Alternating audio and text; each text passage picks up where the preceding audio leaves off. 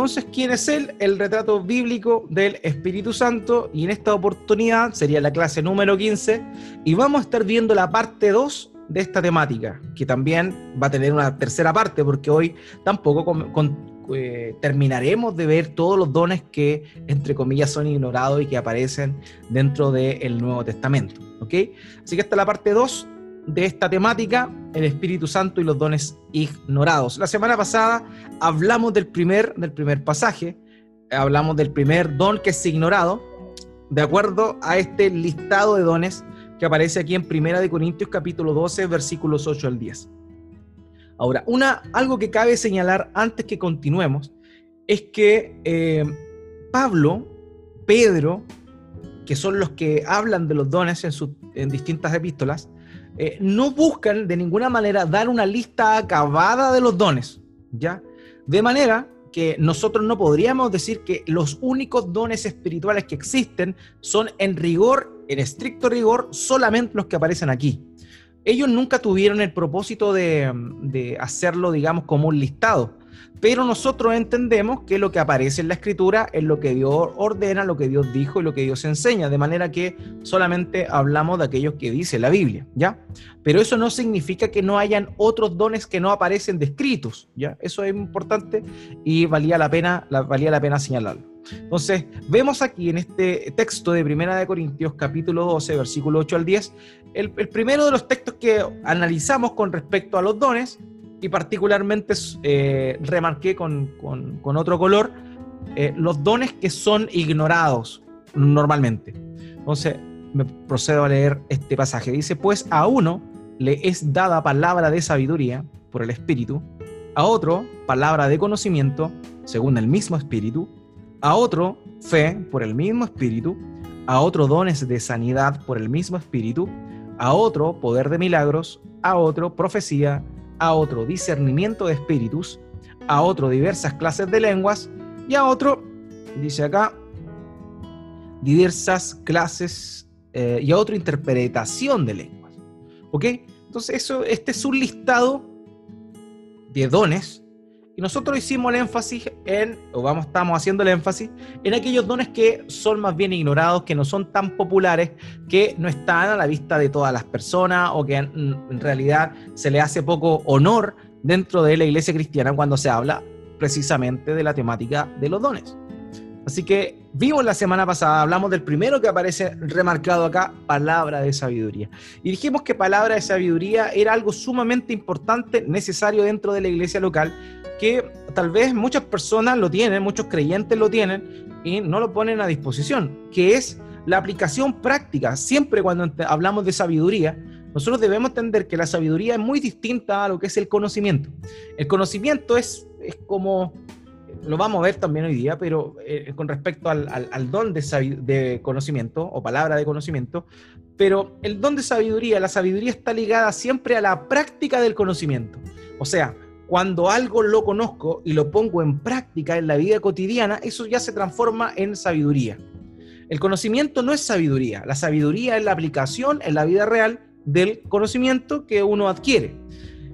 Todos los cristianos estamos llamados a, aspirar a la sabiduría. De hecho, el hermano del Señor Jesucristo, ahí en su epístola, Santiago, dice que aquel cristiano que le falta sabiduría que ruega a Dios, que le pida a Dios y que Dios le va a dar sabiduría. De manera que de alguna forma u otra, todos nosotros, quienes hemos nacido de nuevo, quienes hemos creído en Cristo, quienes nos hemos arrepentido de nuestros pecados y hemos creído en el Evangelio, eh, tenemos o vamos adquiriendo sabiduría y cuando no la tenemos se la pedimos a Dios y Dios, Dios nos lo dará. Sin embargo, aquí esto es un don, de manera que sería algo distinto. Y esto nosotros lo vamos a ver no tan solamente con el don de sabiduría, sino también con otros dones. Digamos que todos los creyentes tienen algo de manera natural, dado por el Espíritu Santo, de cada uno de estos dones. Pero, o sea, todos tienen sabiduría, todos deberían tener conocimiento, todos deberían ser serviciales, ¿cierto? Porque es parte del, del ser creyente. Sin embargo, cuando hablamos de dones, particularmente en este caso de sabiduría, estamos diciendo que es un don dado por el Espíritu Santo de una sabiduría superior. Y este, esta palabra sabiduría que vimos la semana pasada tiene que ver claramente con alguien que hace viva la palabra de Dios y tiene la capacidad para aconsejar a otros. Vimos que normalmente las personas que tienen este don de palabras de sabiduría eh, se dedican a la consejería, a aconsejar a otras personas. Y también al pastorado cuando ya está eh, ligado, digamos, al ámbito ministerial. Así que eso es importante. Recordemos que todos los creyentes tienen por lo menos un don, por lo menos uno. Pero también no, no están limitados a tener un solo don. Un creyente puede tener muchos dones, muchos dones y todos ellos tienen un solo propósito, que es la edificación de la iglesia, la edificación del cuerpo de Cristo. Eso también incluye en oportunidades el evangelismo. ¿Por qué? Porque la iglesia cómo crece? Por medio de la evangelización, por medio de la predicación del evangelio que genera que nuevas personas lleguen al conocimiento de Dios y se añadan a la iglesia. Por tanto, los dones sirven desde lo que es el evangelismo hasta el crecimiento y la madurez del cristiano. ¿Ok? Entonces vimos esto, palabra de sabiduría que significaba a un hermano o hermana que tiene la capacidad divina, dada por Dios, por el Espíritu Santo, de poder eh, aconsejar sabiamente en función a la escritura. Eso fue lo primero que vimos la semana pasada y vimos también algunas características de aquel que tiene, digamos, el, este don de palabra de sabiduría. Hoy vamos a continuar entonces con el resto de estos, de estos que están subrayados acá, de estos dones que están subrayados acá, con el fin de seguir enfocándonos en aquellos dones que no son tan populares o son más bien ignorados dentro de la enseñanza cristiana. Entonces vamos con la pregunta número uno. ¿Qué implica el don de palabra de conocimiento o ciencia? Que es lo que aparece acá en segundo lugar, palabra de conocimiento. ¿Qué implica el don de palabra de conocimiento o ciencia? Ahora, es importante comprender que este don eh, va orientado siempre a la voz de Dios, a lo que Dios dice, ¿ok? Entonces, es un don eh, orientado a un entendimiento de la escritura, de la palabra de Dios, más profundo. ¿Ya? Esto es bien importante porque hay hermanos que conocen la escritura, han leído mucho la escritura ah, eh, y también se dedican a, leer libros, a, profundizar en, algunas cosas de una manera más profunda, eh, en la teología, sistemática, bíblica, en los idiomas, perfecto. Y eso está maravillosamente bien. Pero hay muchas personas que pueden tener un deseo de estudiar todas estas cosas y no necesariamente tener palabra de conocimiento o de ciencia. ¿Por qué? Porque este, este don es un don especial de Dios para ir descubriendo espiritualmente verdades profundas de Dios. Aquí dice que eh, es importante eh, que no se trata tan solamente de de, ser más inteligente, o alguien que tiene el don de palabra de conocimiento o de ciencia. No es alguien más inteligente, no es alguien más capaz, no es alguien que eh, tiene, digamos, una inteligencia superior de ninguna forma.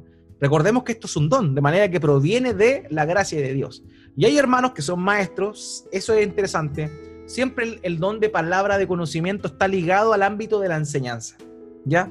Está ligado al ámbito de que, quienes enseñan. Hay personas yo conozco, he conocido, que tienen este don, este don de palabra de conocimiento. Tal vez nunca, nunca han estudiado un libro de teología, tal vez no conocen los idiomas originales, pero tienen una sabiduría para aplicar la palabra. Y aparte de eso, que sería el don de palabra de sabiduría, y aparte de eso, un entendimiento de la escritura, pero tremendo, tremendo. Entender y, y, no porque hayan sido personas tan intelectuales o tan brillantes, Conozco personas muy humildes que tienen este don de entendimiento de la palabra, eh, de conocimiento de la escritura más profundamente. Eso también es importante porque está el, palabra de conocimiento está ligado también al conocimiento de Dios, del corazón de Dios. No tan solo de la mente de Dios, sino también a su corazón. ¿Ya? Entonces esto es importante. ¿Quiénes tienen palabra de conocimiento o de ciencia? La Reina Valera, la versión Reina Valera le llama ciencia. Aquí la versión que utilizamos nosotros para dar el pasaje aquí anteriormente es la nueva Biblia de las Américas. Por eso es que es distinto y ahí aparece, como palabra de conocimiento. Entonces hay, personas cristianas, hermanos cristianos dentro de la iglesia, hay hermanos que tienen la capacidad de comprender tal vez la escritura de mejor manera que los demás, pero no porque sean más inteligentes, más capaces, sino por un don de Dios. Dios da eso y normalmente está orientado para ser utilizado en la consejería y también en la enseñanza de la palabra de Dios. Francisco La Cueva, un teólogo español, señaló lo siguiente con respecto al don de palabra, de conocimiento o ciencia. Él dice que es la capacidad de adquirir información correcta sobre las verdades bíblicas y de exponerlas con claridad y precisión a los oyentes.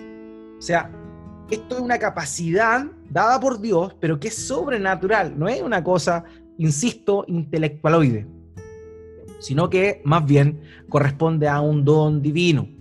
También eh, Thomas Hill dijo lo siguiente con respecto a este don de palabra de conocimiento. Dice, es posible que el apóstol quiera decir con esta frase que el Espíritu imparte al expositor de las doctrinas cristianas precisión y fidelidad en sus enseñanzas ante la iglesia en sus reuniones. O sea, siempre recordemos los dones están ligados a el ministerio cristiano, al desarrollo de la comunidad de fe, al desarrollo de la iglesia local.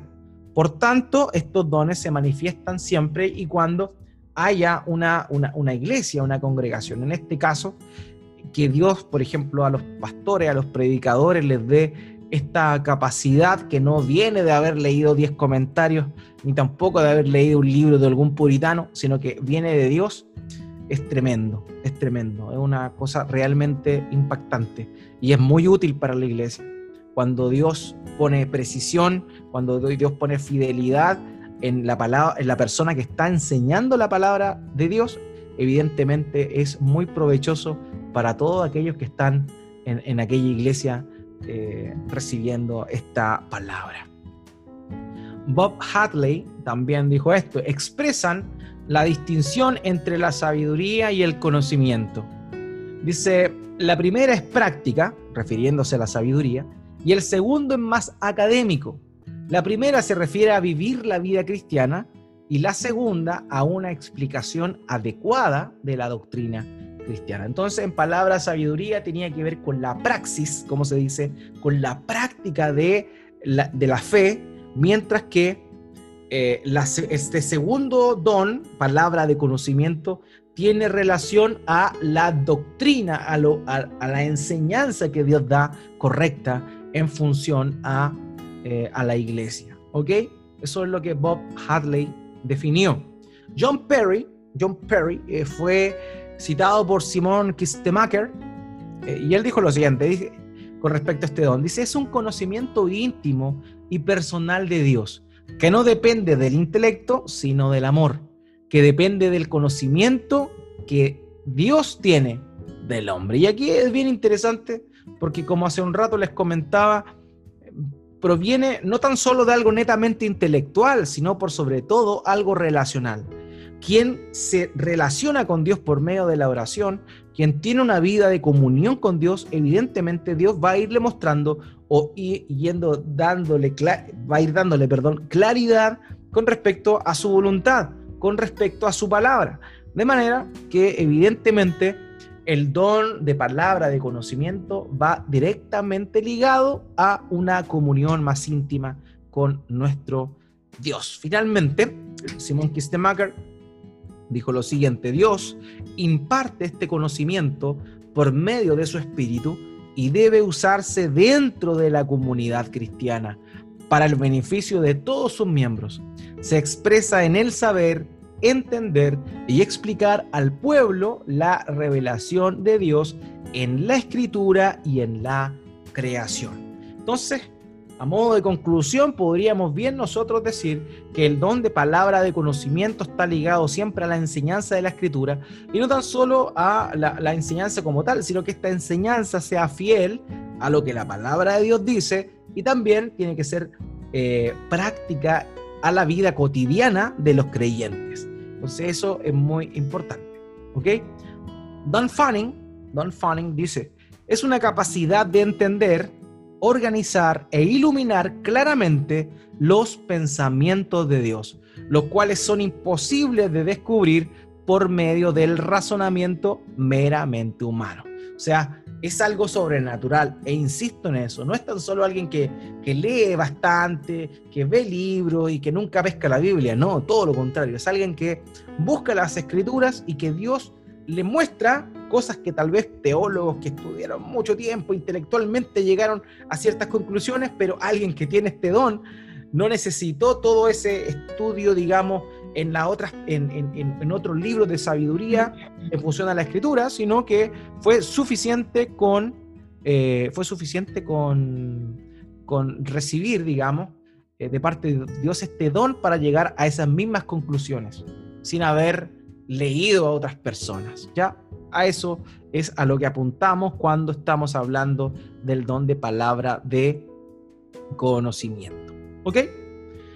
Perfecto. Entonces la palabra de conocimiento correspondería al don que da Dios a algunos hermanos y hermanas en la iglesia con el propósito de eh, entender de mejor manera su palabra con el fin de darla a conocer.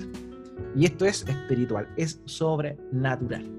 Entonces la pregunta número dos va a estar respondiendo eh, con qué características posee aquel que tiene el don de, palabra, de conocimiento. Recordemos que es una de las, de las cosas que hemos estado también viendo, tratando de dar algunos puntos que no son todos los puntos, pero por lo menos algunas cosas bien puntuales que cualquiera que tiene este don posee. Puede poseer más cosas, pero por lo menos aquel que tiene este don de palabra, de conocimiento, tiene estas cosas. Por ejemplo, primeramente un deseo de aprender las lenguas originales para entender el sentido preciso de la escritura. Sabemos que es un don espiritual, sabemos que, proviene de Dios, pero junto con el entendimiento correcto de la doctrina, eh, Dios también pone un deseo por ser más preciso en su explicación de la escritura.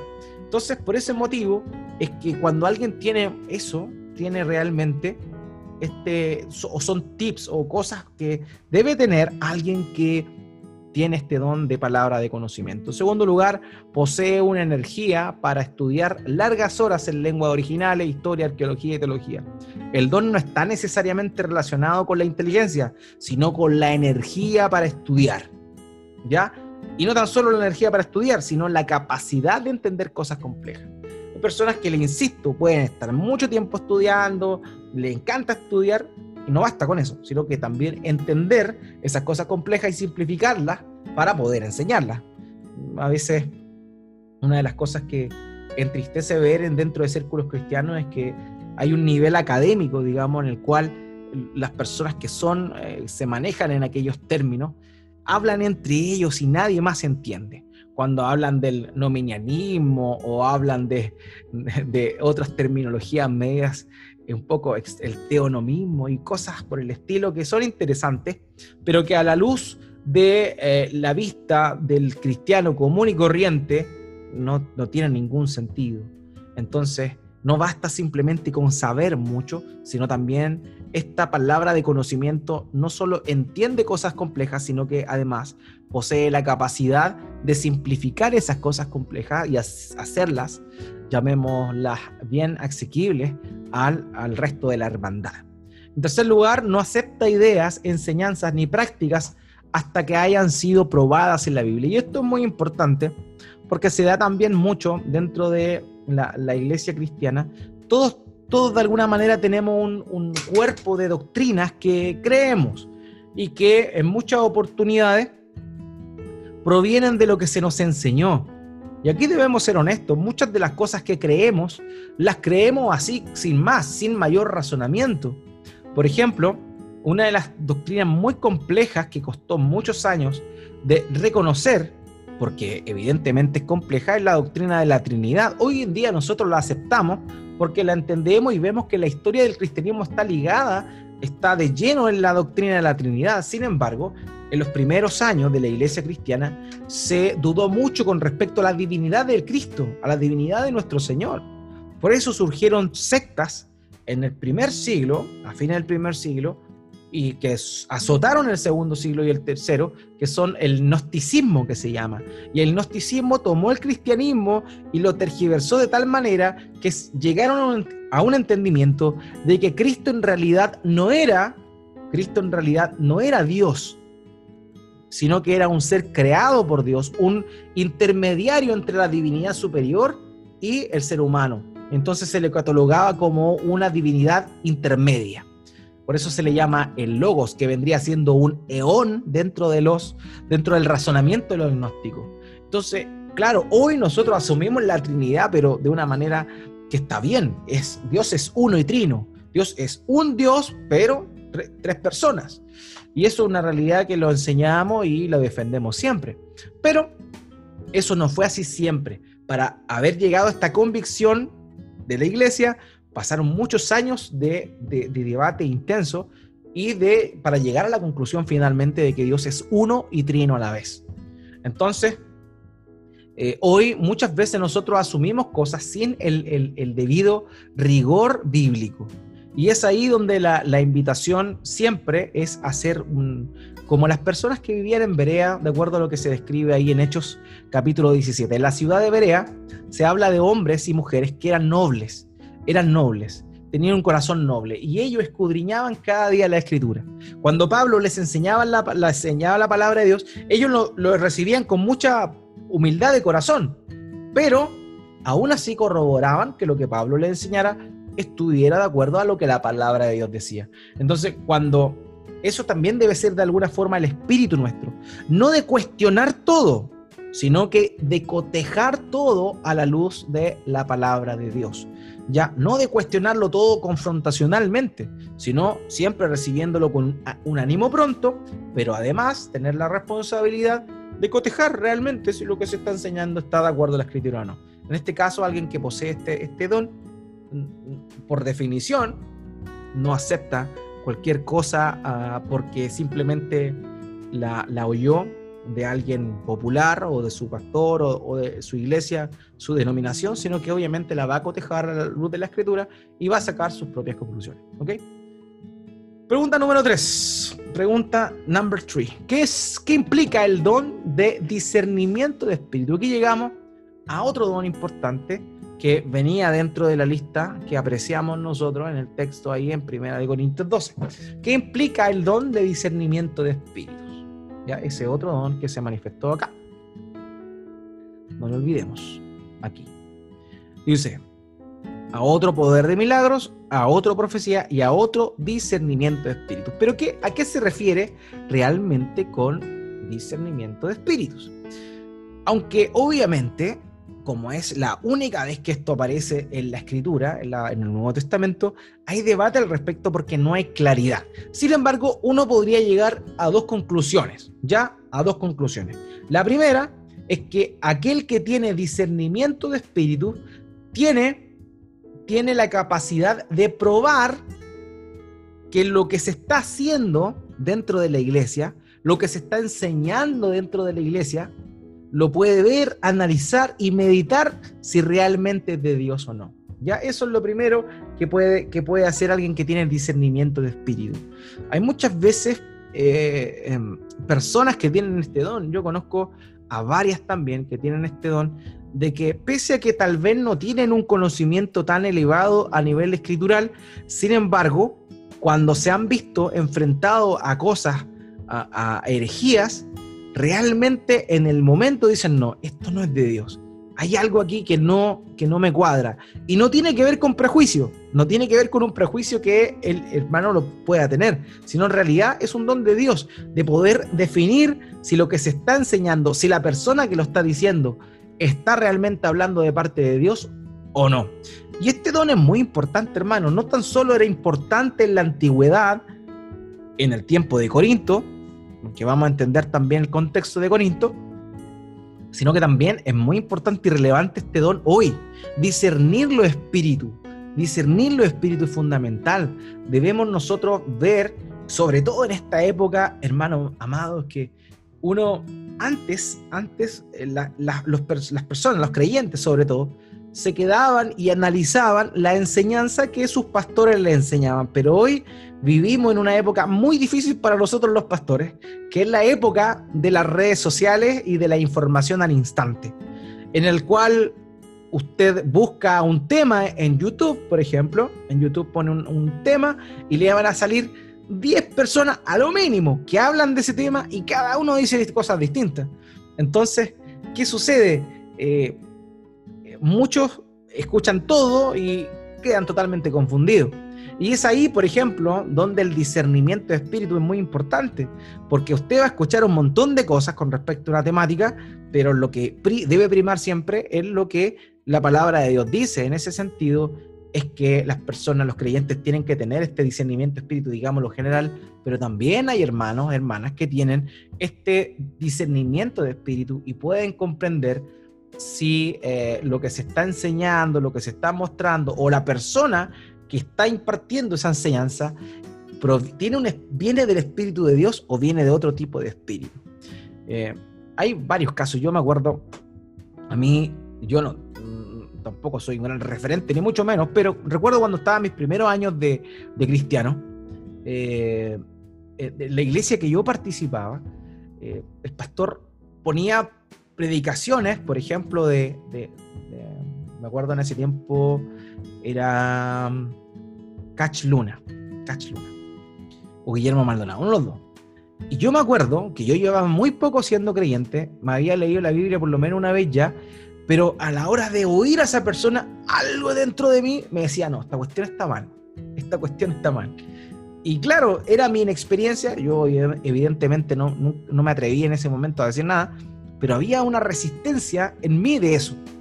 ¿Por qué? Porque era algo que el Espíritu Santo estaba dando de poder entender, de poder entender que aquello no era de Dios. Entonces hubo un discernimiento de espíritu. Y eso es lo que por lo menos Juan, el apóstol Juan, promueve dentro de, de su epístola, su primera epístola.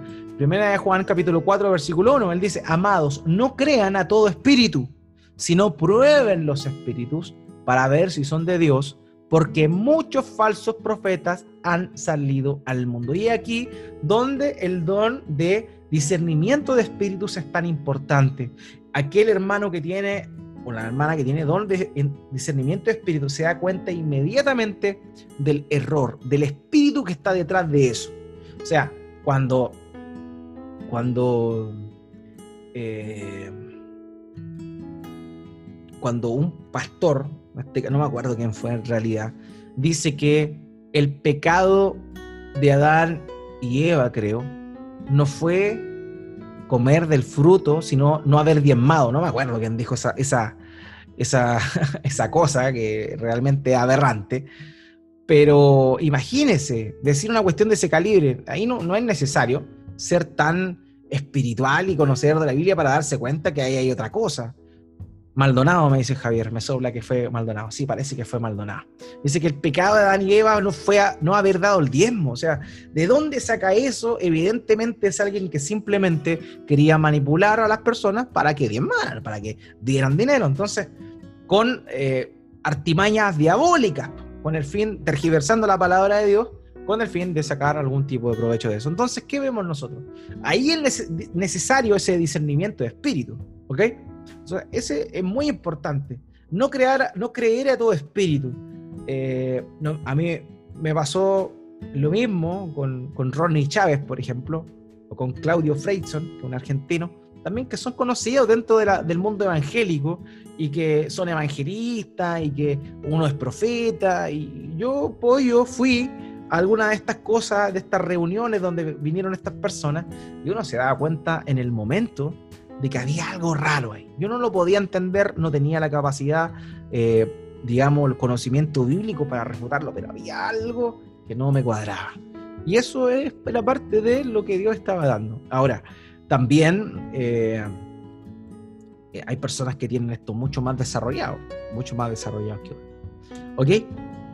Eh, otro, otro pasaje importante que él es a lo que verdaderamente se abocaba, porque esa es la aplicación que nosotros la hacemos hoy.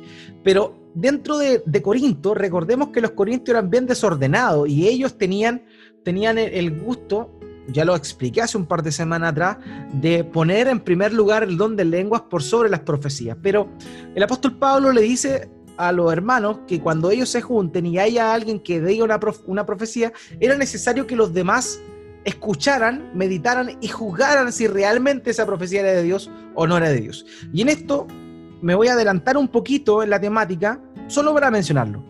no es que la profecía de la iglesia primitiva, perdón, apostólica, haya sido falible, no, sino que evidentemente cuando había profecía verdadera era, venía de parte de Dios, pero también dentro de la iglesia habían charlatanes que pretendían ser profetas, al igual que los que tenían, digamos, esta palabra profética, que después vamos a hablar, pero que los demás era necesario que tuvieran el discernimiento para entender si era de Dios o no era de Dios lo que estaba diciendo. Entonces, dentro de la dinámica del culto de la iglesia de Corinto, es que Pablo norma esto, que es lo que aparece ahora en el versículo que viene a continuación. Primera de Corintios capítulo 14, versículo 29. Note bien lo que dice acá. Dice, y que dos o tres profetas hablen y los demás juzguen. En ese tiempo no estaba la escritura, no estaba la palabra de Dios, de manera que no estaba el Nuevo Testamento, solamente el Antiguo Testamento. Entonces, en ese momento, la forma que Dios tenía de hablar era por intermedio de profetas todavía y de sus apóstoles. Entonces, como no estaban la, palabra de Dios, por así decirlo, normada, y habían varias cosas que todavía estaban en el aire, porque todavía no, sabían, no habían sido dadas de conocimiento general, para las iglesias la labor que tuvieron los profetas y los apóstoles fue fundamental. Ya vamos a hablar más adelante también de eso. El tema es que habían personas que realmente recibían palabra profética y otros que no. Entonces, ¿cómo discernían los hermanos quién era un profeta chanta y quién era un profeta verdadero? Mediante el juzgar. ¿Qué? ¿Juzgar a la persona? Sí, en parte también. Pero también juzgar lo que decía en función a este don importante que era el discernimiento de espíritus. O sea, como ahí no había palabra, hoy, hoy para nosotros es más fácil tal vez, porque hoy nosotros decimos, bueno, si un profeta dice, eh, o alguien dice, yo soy profeta, Dios me levantó y el 25 de noviembre del 2021 va a venir... Eh, ¿Qué me está moviendo aquí la cosa? Eh, si alguien dice, yo soy, yo soy profeta y el año, no me acuerdo la fecha que dije recién, de noviembre del año 2021, va a venir el Señor Jesucristo. Nosotros tenemos la palabra de Dios, donde dice el mismo Señor Jesús, nadie sabe ni el día ni la hora. Entonces, como ya tenemos eso escrito, cuando escuchamos a alguien decir eso, nosotros claramente decimos, este compadre es un falso, es un charlatán, porque el Señor Jesucristo dijo que nadie sabía el día ni la hora, solamente el Padre. Entonces uno, como conoce la escritura, sabe que eso está mal. Pero en ese tiempo, en ese tiempo, los cristianos no tenían los evangelios, solamente tenían el testimonio eh, oral entonces, ¿cómo ellos podían eh, contrarrestar esa enseñanza? Por medio del discernimiento espíritu. Entonces, en ese tiempo era muy importante porque era el freno que tenía el Espíritu Santo para que los hermanos creyentes del primer siglo no se desviaran. Hoy también es muy importante, pero tenemos la palabra profética más segura que en la Biblia, de manera que se nos hace más fácil eso. Pero igual necesitamos discernir los espíritus, porque yo conozco a muchos hermanos temerosos de Dios que conocen la palabra de Dios y que se han tragado a Guillermo Maldonado, a Gach Luna, a Benny Hinn, a Joel Austin y a todos esos personajes. Entonces, ¿cómo dice uno? Pero si son personas que conocen la escritura, bueno, conocen la escritura, pero no tienen el don de discernimiento espíritu claramente. Entonces, por eso es importante hoy por hoy también tener ese don. Don Fanning dijo con respecto a esto, es una capacidad de distinguir entre la verdad y el error, en términos de la verdad revelada o principios de la verdad. La distinción, eh, la distinción entre lo correcto y lo equivocado. A eso se refiere entonces con el don de eh, discernimiento de espíritu. Don Fanning continúa diciendo, la iglesia con la Biblia escrita todavía necesita mucho discernimiento para protegerse del error de tendencias hacia la herejía o prácticas malas. Según lo que dice ahí, y, vimos nosotros en, en, Primera de Juan, capítulo 4, versos 1 al 3. Fanning continúa diciendo, el don de discernimiento es una capacidad más allá de lo que poseen todos los creyentes. O sea, más allá del discernimiento que uno puede tener del conocimiento de la escritura, el don propiamente tal va más allá. Incluso hay personas que, que dicen, sin tener prejuicio, a mí me ha pasado, personas que me han dicho, ten cuidado con esta persona, y, uno dice, pero ¿cómo? Si no, no pasa nada, no, se ve, uno se ve una persona más y después viene el tortazo. Y ahí uno se da cuenta que uno tiene discernimiento, pero hay hermanos, hermanas que tienen eh, un don de discernimiento que realmente eh, dan a, muestran lo que Dios le está mostrando, entonces, o, aconsejan en función a lo que Dios le está dando a entender. Entonces, por eso es tan importante este don hoy también en la iglesia. Thomas Hill dijo, este don capacita al poseedor para que pueda distinguir entre una profecía auténtica y otra que es falsa. Estamos hablando del tiempo en los cuales eh, la profecía estaba sumamente activa, ¿ok? Es así porque es patente que el Espíritu Santo es el originador de la profecía auténtica. Habría otros espíritus tan falsos como la profecía que pretendieran autenticar. Por esto, poder discernir entre los distintos espíritus es a la vez el discernimiento de la legitimidad o falsedad de profecías según el caso que fuera. Recordemos entonces, en ese tiempo no estaba la palabra de Dios, de manera que era mucho más fuerte la presencia y la manifestación de hermanos dentro de la iglesia local, dentro de la comunidad de fe, que tuvieran don de discernimiento de espíritus. Hoy también es muy necesario pero evidentemente el tener las escrituras no facilita el trabajo. Ahora, características, pregunta número cuatro, ¿qué posee? ¿Qué posee aquel que tiene discernimiento de espíritu? La respuesta. En primer lugar, un sentido agudo para reconocer la inconsistencia en persona y enseñanza. Y eso es importante porque, insisto, no debemos confundir las personas prejuiciosas con las que tienen discernimiento de espíritu. El prejuicio va en qué? en que, no sé, no me tinca por esto, no me tinca porque viene, porque desde otro país, no me tinca esta persona porque eh, por la cultura que trae, no me tinca, no, esos son prejuicios. Estamos hablando de un sentido agudo pero espiritual que proviene de Dios, que es sobrenatural. También, en segundo lugar, una tendencia a estar siempre examinando, siempre con buena intención, no juzgando críticamente, no, esto está mal, no, sino que siempre con el fin de sacar provecho de todo. Eh, estas personas tienen una tendencia a estar siempre examinando lo que está equivocado o cómo puede manejarse mejor las cosas, cómo se puede mejorar. Tercer lugar, la capacidad de colocar cosas por categoría, esto igual importante, la capacidad de pensar en pasos lógicos. Eh, eso también es importante dentro de alguien que tiene el discernimiento de espíritu, porque, a ver, eh, una mujer que dice tener la unción de Dios, como hay en YouTube una profeta que se llama Yesenia Ten, creo, lo digo por nombre y apellido, no tengo ningún problema en ello, eh, dijo, decía ella, y habla de profeta, que la voz de Dios para empoderar a la mujer, etc. Bueno, esta mujer está divorciada, se volvió a casar con un hombre mucho menor que ella, eh, en unos lujos, pero estrambóticos, y, eso claramente, eso claramente eh, muestra de una manera burda lo que uno podría haber visto la anterior, con anterioridad si tuviera el don de discernimiento espíritu. O sea, una mujer que habla más que el marido, raro, ¿cierto? A la luz de la escritura. Pero ya eso, alguien que tiene discernimiento espíritu empieza a ver, ah, es el primer paso. Cuando una mujer se empodera y se muestra más eh, como más autoridad o de mayor autoridad dentro de su relación matrimonial, matrimonial, perdón, eso ya es una cosa. Ahora, que empieza a desmerecer el rol del hombre y a empoderar a la mujer, eso ya es otro, otro elemento, otra categoría. Entonces hay un escalafón. Hay escalafones que van, van subiendo. De manera que alguien que tiene el discernimiento espíritu va viendo esos pasos y saca sus conclusiones en función a aquello. ¿ok? En quinto lugar, un buen entendimiento de la escritura. Eso es muy importante. Recordemos que la norma base para el discernimiento espíritu, o el límite, llamémoslo así, los límites que tenemos los cristianos, que creemos en la Biblia, los que somos iglesias bíblicas, porque hay varios cristianos que se llaman cristianos, pero no tienen, eh, los no, se basan, su regla de fe no se basa en la palabra de Dios, sino en su, en su práctica o en sus experiencias. Todos aquellos que nos basamos en la Biblia, nuestros límites son evidentemente las escrituras. También reconoce fácilmente malas interpretaciones de sermones o malas aplicaciones de la escritura. Una frustración que no le deja aceptar la situación cuando las personas oyen solamente la mitad de la verdad o cuando las verdades están aplicadas equivocadamente a las enseñanzas falsas, son aceptados por los demás. ¿Ya?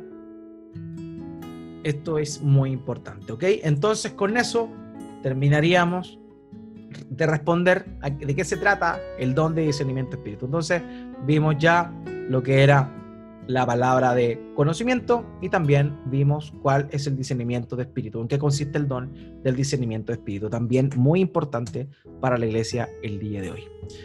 Luego de eso, habiendo visto esos dos, vamos a pasar a otro listado de dones. Este aparece en Romanos capítulo 12, versículos 6 al 8, y también nos vamos a detener, vamos a comenzar deteniéndonos en los dones que no son populares, en estos que son olvidados de alguna manera, ¿ok? Eh, Romanos capítulo 12, versos 6 al 8 dice, pero teniendo diferentes dones, según la gracia que nos ha sido dada, usémoslos. Si el de profecía, úsese en proporción a la fe si el de servicio en servir, o el que enseña en la enseñanza, el que exhorta en la exhortación, el que da con liberalidad, el que dirige con diligencia, el que muestra misericordia con alegría. Entonces aquí vemos otro listado más de dones, está hablando claramente de los dones. Ahí aparece, pero teniendo diferentes dones y empieza a mencionar estos. De manera que cada uno de aquellos que están representados acá son dones de Dios. Hay dones especiales de Dios, pese a que todos debemos servir, todos debemos enseñar de alguna manera u otra, las mamás a su hijo, los esposos a su familia. La exhortación, todos nos exhortamos, todos debemos dar de alguna forma u otra, todos dirigen algo eh, y todos debemos tener misericordia. Sin embargo, aquí estamos hablando de un don sobrenatural que posee alguien, eh, distinto tal vez a lo que el común de la hermandad tiene. Ahora, en este listado, el día de hoy solamente vamos a alcanzar a ver el primero, el primero, el servicio, ¿ya? Y la semana siguiente, Dios mediante, si estamos vivos, continuaremos con los otros eh, dones que aparecen en este, en este segundo listado. Así que vamos a ir a la pregunta número 5. ¿Qué implica el don de servicio? La respuesta, este es un don, un don precioso, hermanos míos. O sea, sin duda alguna, el, don del servicio es el don más importante en la comunidad de fe, en la iglesia local, el don más importante es el de servicio. Y, aquel que tiene el don de servicio, paréntesis, todo evidentemente debemos servirnos lo uno al otro, o sea, es una cuestión, es una cuestión que es, normal. El Señor Jesucristo dijo, si ustedes quieren ser los más grandes en el reino, tienen que servir a los demás. Eso le dijo a sus propios discípulos cuando ellos preguntaban, ¿quién va a ser de nosotros el más grande? ¿Quién se va a sentar a tu derecha en el reino de los cielos? Y el Señor le dice, bueno, el que quiera ser más grande debe humillarse y el que quiera ser el, líder tiene que servir. En palabras simples y parafraseando a nuestro Señor, de eso se trataba. De manera que el servicio, todos debemos servir. Sin embargo, Dios ha dado a algunos hermanos un don para el servicio que es tremendo, que el don del servicio tiene una, una variedad tremenda. Hay muchas áreas en las cuales una persona que tiene el don de servicio va a servir, valga la redundancia de las cosas, desde las cosas más prácticas, desde cuando en una iglesia, eh, no sé, ordenar sillas, eh, limpiar, barrer, limpiar los vidrios, hacer aseo al baño, eh, desde lo más práctico hasta cosas también que son, digamos, súper útiles. Hay hermanos que tienen esa, este don para preguntarle al otro, hermano, ¿cómo estás? ¿Cómo está en tus finanzas?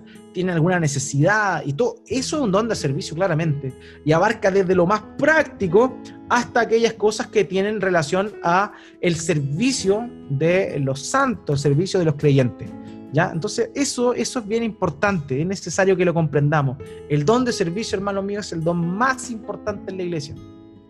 La predicación es importante, evidentemente, pero el cómo nos servimos los unos a los otros, cómo nos damos en favor de los demás, es algo que es sumamente maravilloso y eh, es, tremendo e impactante, e impactante. Siempre el que tiene el don de servicio hace las cosas que, a nadie le gusta hacer sin pompa, sin pompa, sin, sin que lo vean, sin que, sin que la gente lo reconozca o le dé algún, eh, algún nivel de honor por hacer lo que hace. O sea, una persona con este don no busca fama ni quiere que se le reconozca en público, pero es indispensable el de iglesia. Es un don de servicio, es un don de servicio. El que siempre llega primero y el que se va al último. Yo me acuerdo de cuando era, cuando era jovencito, mis primeros años en la fe, junto con un, amigo mío, hermano creyente, eh, siempre él era el que vivía más lejos, hermano. Vivía más lejos de todo. Eh, para llegar, yo vivía en Concepción, particularmente en la comuna de Hualpén. Y para llegar en la mañana a, la, a, Hualpén, este hermano mío cruzaba dos comunas, cruzaba Chihuayante y cruzaba Concepción para llegar a Hualpén y era el primero en llegar a poner la silla en un gimnasio que, que, arrendaba la iglesia en ese tiempo. O sea, cruzaba dos comunas, el que más lejos vivía y el que estaba primero para poner la silla. Y era el último en irse y el que evidentemente más tarde llegaba. Y nadie lo veía poner la silla, solo yo que lo acompañaba, y nadie lo veía como lo recogía, pero Dios, eh, Dios sabe, Dios sabe. Y eso es tremendo, es un don de servicio, hermano, un don de servicio tremendo que es sumamente importante. Muchas veces las personas en la iglesia llegan, se sientan, escuchan, se paran y se van. No tienen idea quién limpió el baño, no tienen idea quién puso su silla, quién limpió su silla, quién no tiene ni idea de eso. esos hermanos que tienen el don de servicio tendrán tal vez no el reconocimiento que merecen y es mejor que no tengan el reconocimiento en este mundo, pero sí lo tendrán en la vida venidera porque nuestro Señor Jesucristo no es deudor de nadie y este don es maravilloso. O sea, en lo personal como pastor a mí me encantaría que la iglesia cristiana Antofagasta sea una iglesia donde muchos, si no todos, tuvieran el don de servicio. Así que espero en el Señor que, que, así sea, que así sea. Filipenses capítulo 2, versículo 25 al 30, se muestra claramente ejemplos. Aquí hay ejemplos. Pablo nombra a hermanos que tenían este don. Vamos a leerlo rápidamente, Filipenses capítulo 2, versículo 25 al 30. Pero creí necesario enviarles a Epafrodito, perdón, aquí un hermano que era alguien que tenía el don de servicio Epafrodito, mi hermano, colaborador y compañero de lucha, quien también es su mensajero y servidor para mis necesidades, porque él los extrañaba a todos y estaba angustiado porque ustedes habían oído que se había enfermado.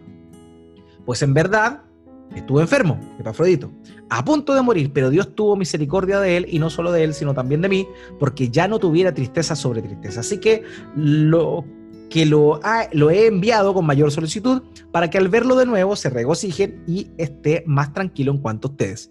Reciban pues en el Señor con todo gozo y tengan en alta estima a los que son como Él, tienen el don de servicio, porque estuvo al borde de la muerte por la obra de Cristo, arriesgando su vida para completar lo que faltaba en el servicio de ustedes hacia mí. O sea, aquí Epafrodito fue un hombre que fue encomendado por la iglesia de Filipos, fue enviado, los filipenses lo enviaron a servirle a Pablo. Y él se enfermó, e incluso enfermo le servía a Pablo, al punto que casi muere. Ese nivel, ese, ese hombre era un hombre que evidentemente tenía el don de servicio.